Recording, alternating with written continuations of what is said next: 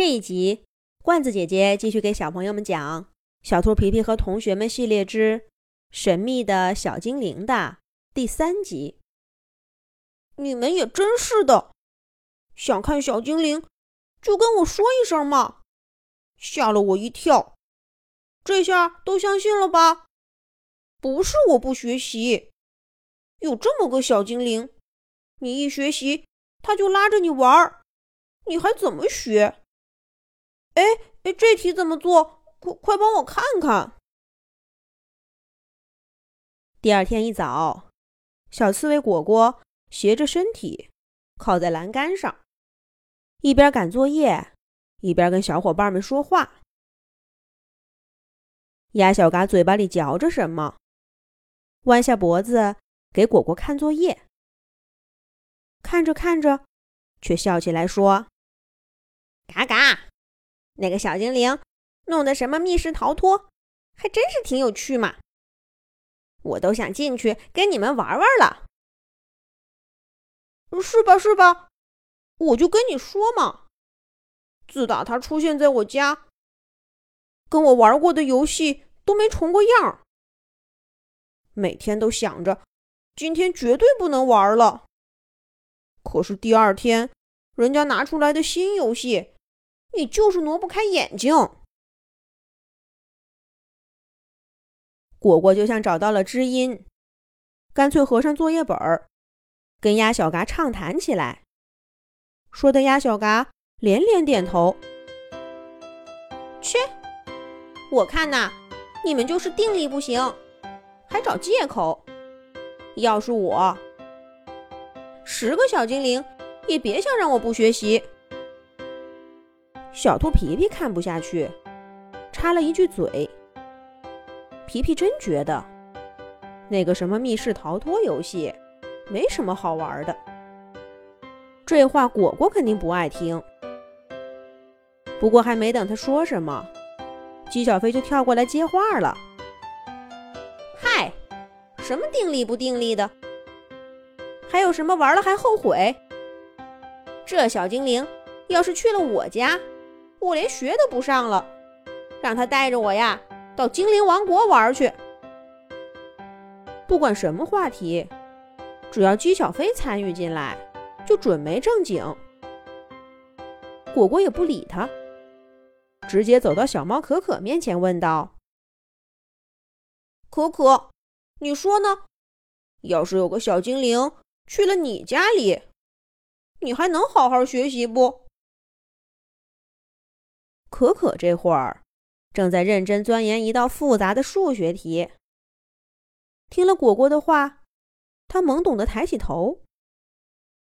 姬小飞抢着说道：“这还有什么好问的？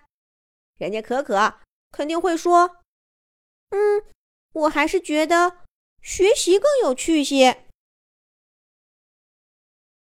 姬小飞学果果说话的样子，惟妙惟肖。说的可可脸一红，拿着作业本儿追打起姬小飞。就在这个时候，上课铃声响了，果果赶忙打开作业本儿，临时抱佛脚的划了几笔，匆匆忙忙的跑进了教室。果然，白鸽老师收到果果作业的时候，忍不住皱起了眉头。不过，今天最让白鸽老师头疼的，还不是果果，而是那个迟到的小猴淘淘。果果好歹还胡乱写了几道题，淘淘呢，干脆交了个空白本儿，而且上课的时候，好像一夜都没睡觉似的。这孩子，今天这是怎么了？小伙伴们也跟白鸽老师一样好奇，一下课就围过去问小猴子淘淘怎么了。淘淘看了一眼果果，说道：“别提了，你的那个小精灵朋友昨晚去我家了，我跟他玩了整整一夜，一直到今天早上，我妈妈来叫我起床，他才回到了什么那精灵世界。啊，你怎么还不如我呢？果果惊讶的瞪大了眼睛。我最多跟他玩到大半夜。他带你玩的什么游戏呀？这么吸引人？嗨，能有什么？当然是我最喜欢的攀爬游戏。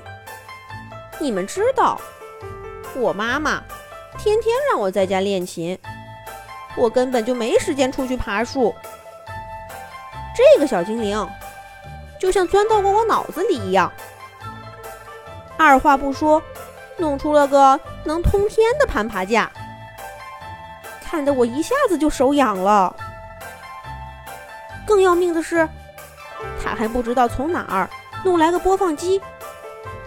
我们一边玩儿一边播小提琴曲，听起来就像是我拉的，而且是进步很明显的那种。